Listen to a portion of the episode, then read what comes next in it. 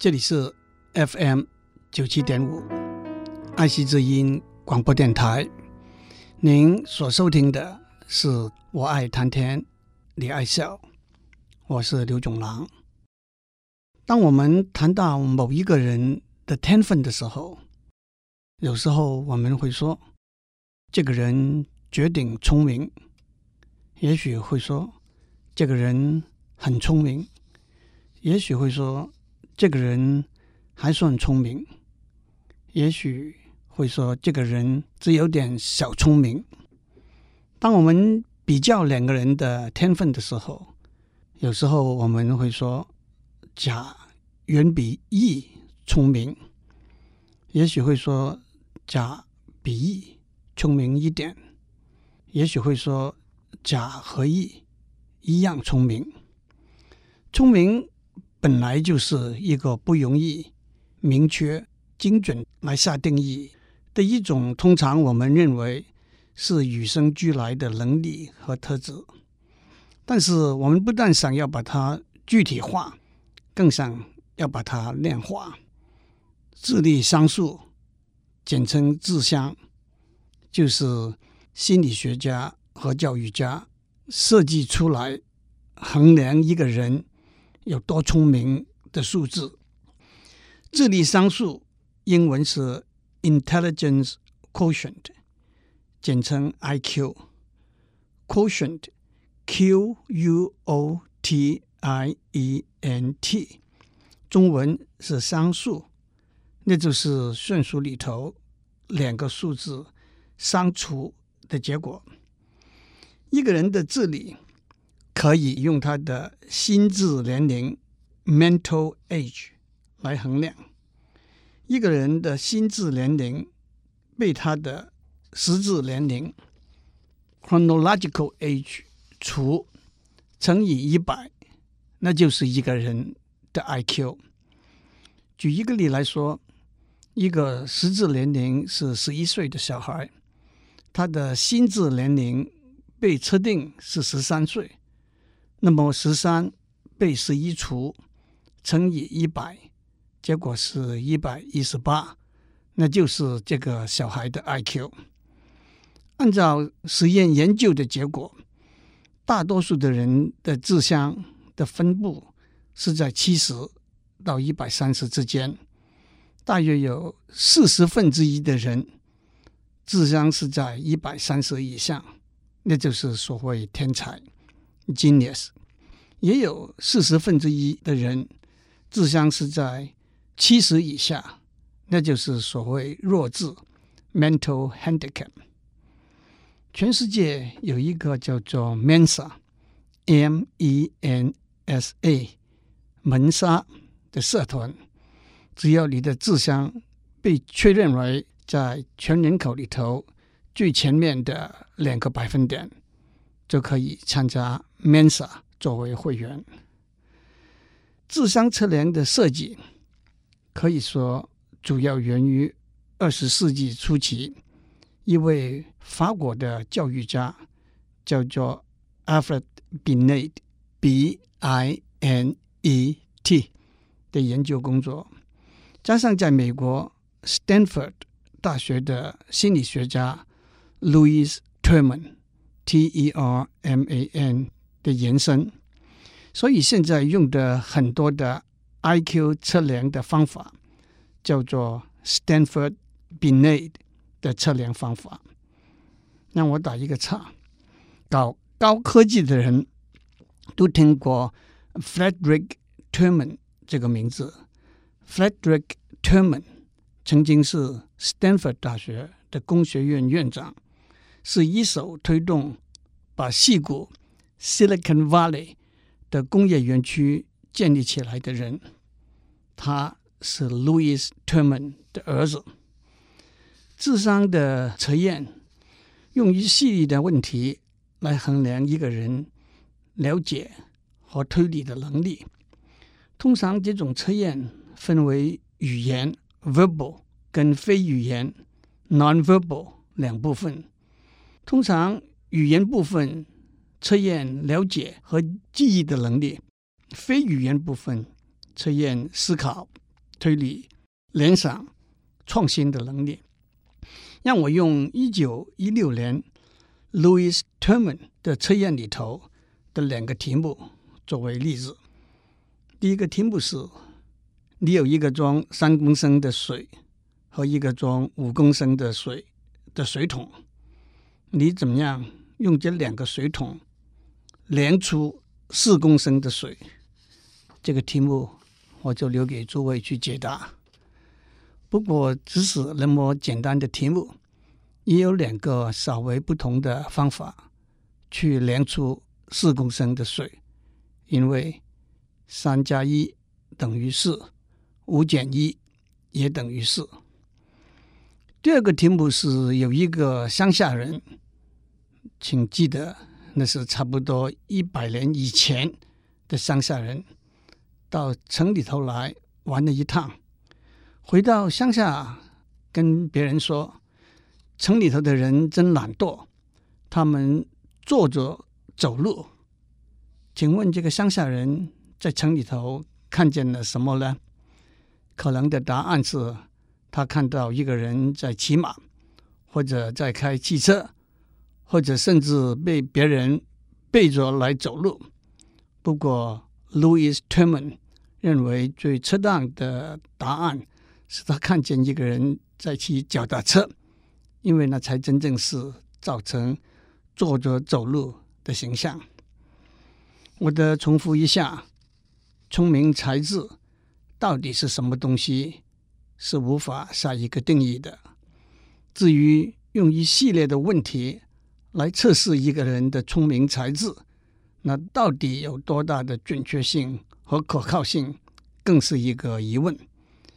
不过，按照心理学家和教育家实验的结果，一个人的 IQ 和他了解、记忆、推理、联想、创新的能力，在多数的情形之下是有关系的。但是反过来说，按照统计的结果，在 Mensa 这个团体里头的成员，那就是 IQ 在最前面。两个百分点的人，他们的职业和他们的成就分布的非常广，包括医师、律师、开货车的司机、清洗游泳池的工人和印假钞票给做起来的人。而且，不同的测试的题目，也许因为社会文化背景和年龄、性别的差异，而呈现不同的结果。有人说，测试 IQ 就跟选美相似，一个 IQ 很高的人，就像选美的比赛里头的优胜者。从某个角度来看，她是很漂亮的，但是没选上的人，也一定有他们漂亮动人的地方。尤其是对小孩子，IQ 有鼓励、参考的作用，不必也不应该。看成将来成功或者失败的预估。其实让我想起今天讲 IQ 测试这个题目的一个原因，是不久以前 Google 这个公司到台湾来招考员工，报章杂志里头都有报道，他们招考员工的时候会问一些 IQ 测试或者脑筋急转弯的问题。其实，美国许多公司，尤其是高科技公司，都很喜欢来这一手。微软 （Microsoft） 也以在面试员工的时候问些所谓非传统性的题目出名。当然，这些题目有些是测试应试者逻辑思考的能力，有些是有好几个答案，每个答案都可以有合理的解释。也有些题目，题目本身就是错的。待会儿我会给诸位讲一些例子。其实讲到公司的面试，的确更像选美一样。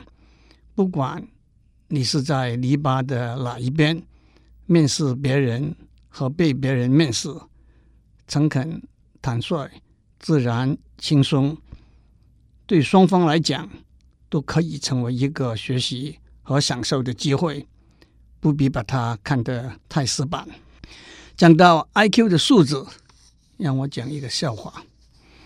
有一家公司的总经理买了一台测试人的 IQ 的机器，被测试的人只要戴上一个头盔，机器就会把他的 IQ 练出来。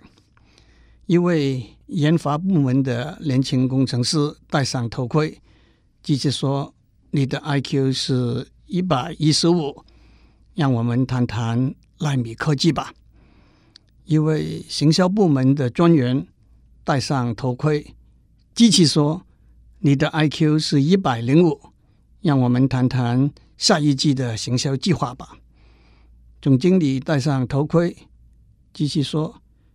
请不要把头盔放在石头上面。总经理听了非常生气，就要退货。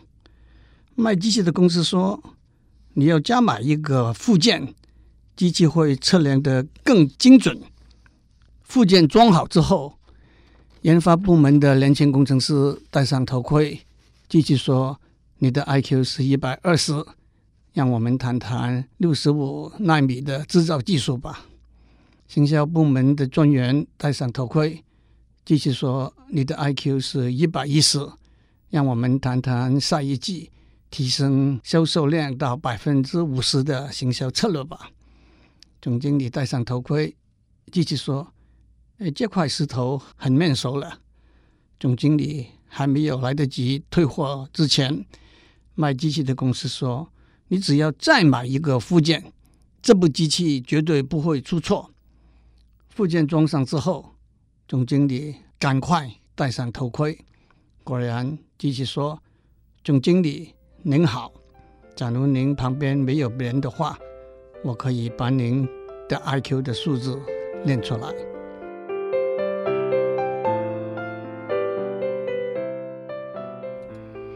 让我给大家讲几个脑筋急转弯的题目作为例子。第一个题目是：有四个人要走过一条桥，每个人走过这条桥需要的时间分别是十分钟、五分钟、两分钟、一分钟。只有两个人可以同时一起过桥，而且过桥的时候，他们要带着一个手电筒来照做。走路，所以当两个人过了桥之后，要找一个人把手电筒带回来。请问这四个人一共要花多少分钟？提示：比十九分钟少。第二个题目是：有八个球，其中也许有一个是比较重的，使用一个天平两次。把比较重那个球找出来。这个题目的推广是有十二个球，其中也许有一个是比较重或者比较轻的。使用一个天平三次，把比较重或者比较轻那个球找出来。第三个题目是有三箱水果，其中一箱全是橘子，一箱全是苹果。一箱是橘子和苹果，这三箱水果都贴有一个标签，但是每个标签都是贴错的。换句话说，标签说是全是橘子那一箱，肯定不是全是橘子。你只有一个机会，在一个箱子里头摸一个水果出来，你怎样用这一个机会正确的？决定三个箱子的内容。第四个题目是：有三个学生在一个旅馆共同租了一个房间。柜台的小姐说三十块钱一天，他们每个人就给了柜台小姐十块钱。当柜台小姐把钱交给经理的时候，经理说：“看他们是穷学生。”二十五块钱就好了，把五块钱还给他们吧。柜台小姐有点贪心，自己先扣下来两块钱，剩下来三块钱，还给每个学生一块钱。好，每个学生拿出来十块钱，收回一块钱，三九二十七，加上柜台小姐吞了两块钱，二十七加二是二十九，有一块钱跑到哪里去了？第五道题目是有一个电视节目里头，台上有三道门，有一道门后面是一部汽车，另外两道门的后面是空的。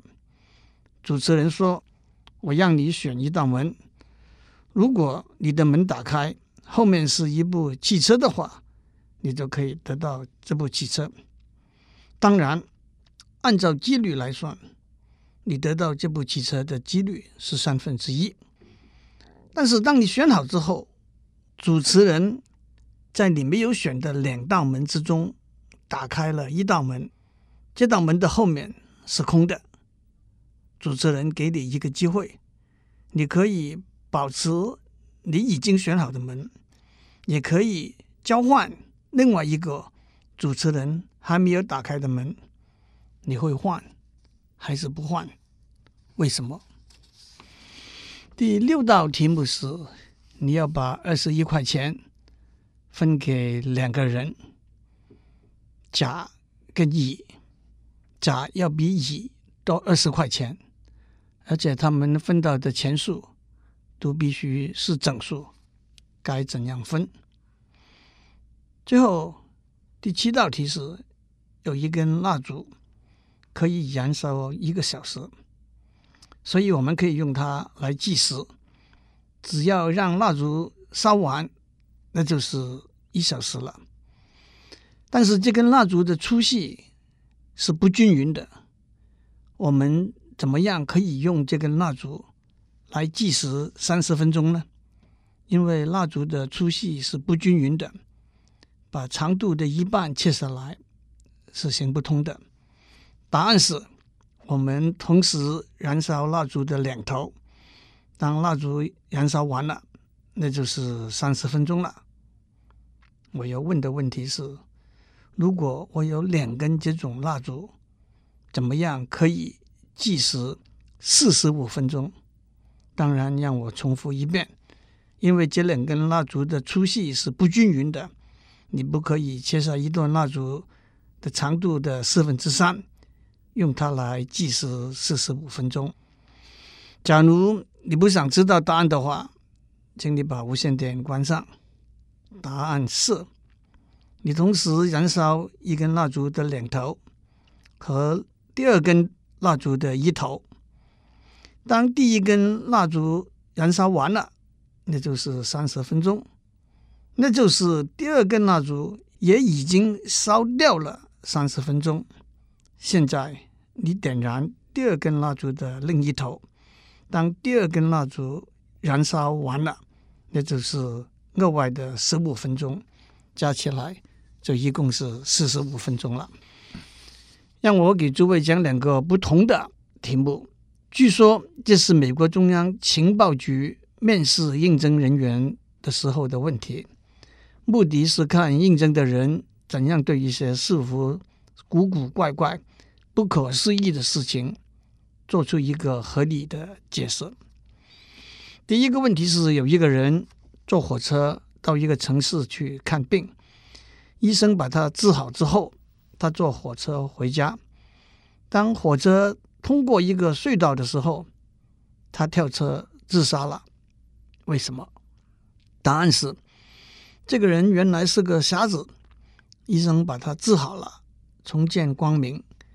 在回家的路上，当火车通过隧道的时候，一片黑暗。他以为治疗失败，自己又变瞎了。绝望之余，就跳车自杀了。第二个问题是，有一个女孩子给一个男孩子做了一道菜，男孩子吃了之后，觉得味道怪怪的。他问那个女孩子：“这是什么肉啊？”女孩子说。那是企鹅的肉。男孩子想了一下，哭起来，自杀了。为什么？答案是，这个男孩子曾经和另外一位女孩子到南极去探险，因为没有东西吃，女孩子割下自己的一片肉给他吃，骗他说是企鹅的肉，结果男孩子活下来，女孩子正饿死了。当男孩子吃到真正的企鹅的肉的时候，才知道当年女朋友爱他的苦心，伤心之下自杀殉情了。今天我们谈 IQ，祝您有个平安的一天。回家的路上，买三箱水果，两根蜡烛，一把手电筒，试试来回答上面的问题。反正您买不到企鹅的肉。所以我也不要为您担心。